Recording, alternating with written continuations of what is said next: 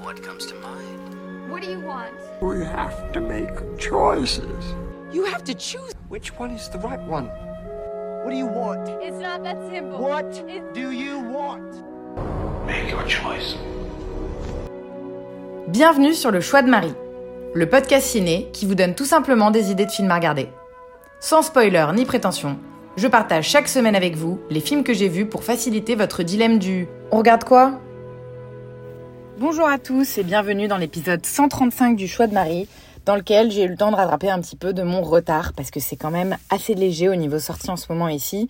Et donc je dois avouer que j'ai un peu du mal à me motiver pour aller en salle, voir des nouveautés. Alors j'en profite pour rattraper mon retard sur certains films cultes que je n'ai jamais vus. J'entre également dans une phase où je suis moins au taquet sur des tournages, mais plutôt euh, à bosser à la maison pour préparer euh, mon visa ou planifier le festival pour lequel je bosse. C'est pas désagréable la slow life. Et du coup, on parle de trois films cette semaine.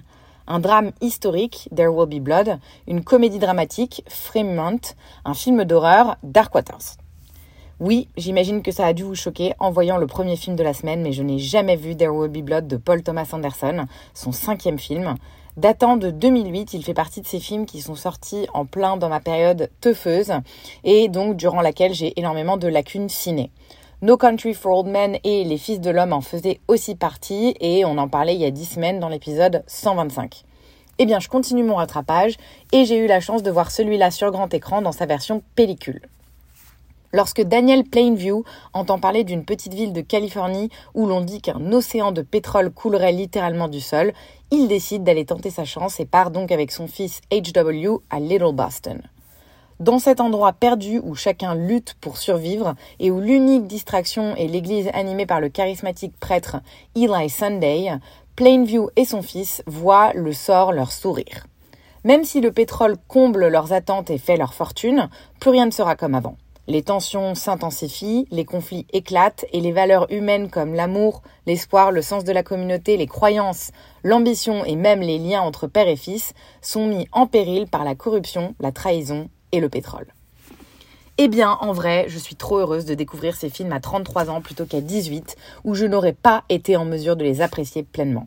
Quel putain de chef-d'œuvre. L'ascension jusqu'à l'enfer, un paradoxe qui sied à merveille Paul Thomas Anderson qui signe ici une œuvre d'une densité incroyable. La parfaite synthèse d'un homme tellement obsédé par son but qu'il en occulte les conséquences. C'est une œuvre profondément noire et désespérée sur la condition humaine qui m'a fait un peu penser au ressenti que j'ai en sortant d'un Gaspard Noé. Le ton n'est pas le même, mais la portée est similaire, tout comme la puissance du film dont on ne ressort pas indemne. Un film tellement riche aussi au niveau des thèmes abordés. L'avidité, la religion, la famille, l'esprit de conquête, la jalousie, le contrôle, le tout avec une maîtrise ahurissante et une photographie à couper le soupe. C'est ab absolument splendide. Les plans sont dingues. J'ai un peu euh, envie de tous les imprimer pour décorer mon appart. La photographie est signée Robert Elswit, qui est l'un des partenaires de PTA. Ils avaient déjà fait les quatre premiers films du Réal ensemble. Et il a par ailleurs gagné l'Oscar de la meilleure photographie aux Oscars en 2008.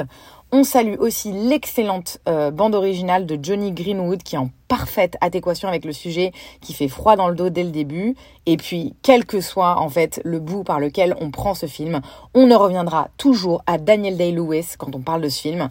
L'acteur signe une nouvelle prestation digne de figurer dans les annales. Je pense honnêtement que c'est sa meilleure, c'est la meilleure fois où je l'ai vu jouer.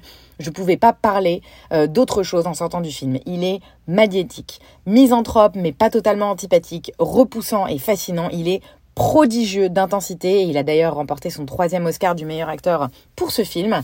Même si les regards sont tournés vers lui, le reste de la distribution reste excellent.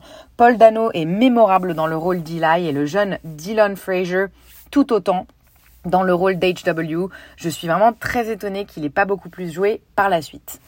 Et voilà comment est-ce qu'on commence une semaine en force. Quelle claque je me suis prise. Excellent film qui ne vieillira jamais, je pense, et qui restera dans les annales. There Will Be Blood est disponible massivement en streaming. Canal, Netflix ou Paramount pour les abonnés et littéralement sur toutes les autres plateformes en VOD si vous ne l'êtes pas. Deuxième film de la semaine, c'était au cinéma le jour de la sortie du film. J'ai eu la chance d'assister à une projection de Fremont, le quatrième long métrage de Babak Jalali, euh, un cinéaste anglo-iranien qui fait son petit bout de chemin tranquillement. J'avais jamais entendu parler de lui, mais c'est une de mes copines qui connaît l'une des productrices de ce film.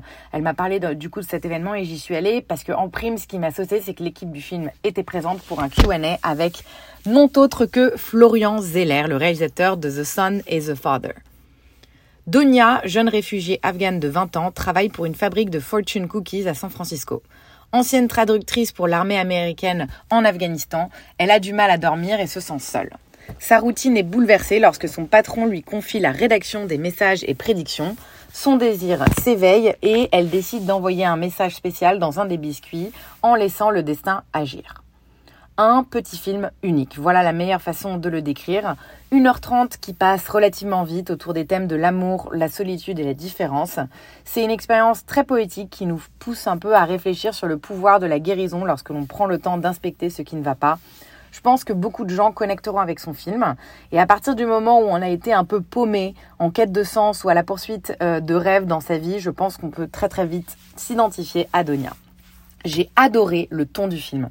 Dramatique, c'est sûr, mais avec énormément d'humour aussi et le meilleur genre d'humour. L'humour cynique, parfois un peu border gênant. Ça rend le film d'autant plus efficace et doux car il nous prouve que euh, dans l'ère du wokisme, on peut quand même être amusé par beaucoup de choses. Et ça, ça fait du bien. Et le réalisateur l'a dit d'ailleurs euh, avant la projection, il est venu nous dire, je sais que parfois vous avez un peu honte et vous n'avez pas envie de rigoler à des trucs parce que culturellement vous savez pas si vous avez le droit.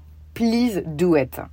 La photographie est splendide, euh, soyeux, euh, noir et blanc, qui isole nos personnages et offre beaucoup d'éléments narratifs dans la composition.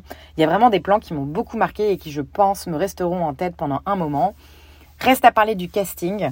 Anaïta Walidzada euh, brille dans ce film. Elle captive totalement dans le rôle de Donia. On peine à croire que c'est sa première expérience en tant qu'actrice. Elle est arrivée aux US il y a peu de temps. C'est une ancienne journaliste réfugiée afghane et elle est vraiment magnétique. On a aussi Greg Turkington, qui est un comique euh, initialement, mais qui est excellent ici dans le rôle du psy. Et aussi une petite apparition de Jeremy Allen White, qui est l'acteur principal de la série The Bear. Sortie prévue le 6 décembre prochain pour Fremont en France. Il est présenté en compétition en ce moment même à Deauville. J'ai passé un très très bon moment et je vous laisse le tenter si vous êtes également intrigué par ce film. Dernier film de la semaine, c'était samedi soir. J'ai regagné le dernier DVD qui me restait suite à ma razzia pré-ouragan, un film d'horreur très Lovecraftien méconnu qui s'appelle Dark Waters et qui m'a été recommandé par le mec du vidéoclub. Réalisé en 94 par Mariano Beino, c'est un petit film culte pour les surfans du genre, mais dont le grand public n'a probablement jamais entendu parler. Après un long voyage, Elisabeth arrive sur une île isolée où jadis son défunt père fonda un couvent. Elle y découvre une étrange communauté de nonnes et de religieux, des femmes et des hommes de Dieu soi-disant. Non, l'habit ne fait pas le moine. Tandis qu'une menace surnaturelle se précise, Elisabeth trouve l'explication au terrible cauchemar qui la hante depuis son enfance. Je suis assez mitigée, mais ravie de l'avoir vu. On commence par le positif. C'est un film servi par un budget minuscule qui flirte avec le cinéma Z et fantastique et s'en sort franchement haut la main au vu des contraintes, notamment grâce à son ambiance malsaine, pesante et obscure, ainsi qu'à la BO effrayante qu'il propose. On a l'impression en fait d'être entre rêve et réalité, le rendu est vraiment étrange et on ne comprend pas trop ce qu'on est en train de regarder. Même si c'est low budget, il y a des plans qui sont superbes vraiment dans leur composition et l'idée qu'ils expriment. Et il y a des idées qui sont vraiment flippantes, même si bon, c'est pas toujours hyper bien exécuté. Niveau négatif, déjà, je suis pas fanat personnellement du délire couvent, bonne sœur, démon, donc je partais un peu avec une épine dans le pied parce que j'ai du mal à rentrer dans ces univers. Ensuite, il faut avouer que l'histoire est pas top. Le scénario manque d'originalité, c'est d'une lenteur sans nom. La fin est censée contenir un big reveal qui n'en est pas vraiment un, étant donné que, bon, le twist, on le sent venir. C'est pas hyper bien écrit. Il n'y a jamais, en fait, la moindre ambiguïté, ce qui empêche également toute tension et le film devient un peu plat. Les acteurs sont aussi plutôt du côté négatif, ou en tout cas euh, clairement pas positif. Bien qu'elle soit magnétique pardon, de beauté, je trouve que l'actrice Louise Salter n'est pas excellente, ni aucun des autres acteurs, soit dit en passant. Ça fait le taf, mais on sent en fait qu'il y a un côté assez amateur.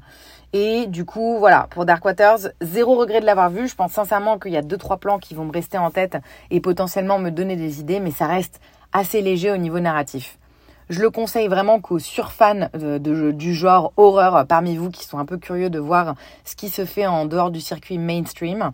Sans trop de surprise, il est dispo sur aucune plateforme de streaming, euh, de ce que je peux en, en voir.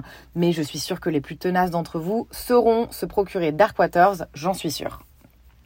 Ma semaine s'achève ici, plutôt positive dans l'ensemble du coup niveau ciné. Je suis sous pas mal de stress en ce moment avec beaucoup d'incertitudes sur ma situation aux US, donc c'est pas la folie. Et le cinéma euh, et des bons films me permettent vraiment de garder bien en tête pourquoi je suis là. Donc balancez-moi vos meilleurs recos de films. Je dois essayer de voir vraiment que des pépites pendant les trois prochains mois, donc je compte sur vous. Et j'espère que ça permettra aux autres auditeurs de découvrir des trésors. En attendant, je vous laisse ici. Il est dimanche matin encore à l'heure de Los Angeles et je compte bien en profiter. Merci pour votre écoute et à la semaine prochaine.